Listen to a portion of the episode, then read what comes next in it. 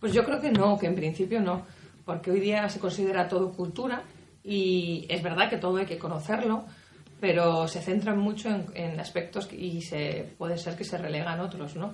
Que quizás estén pasados. Y hay que conocer de todo y valorar todo.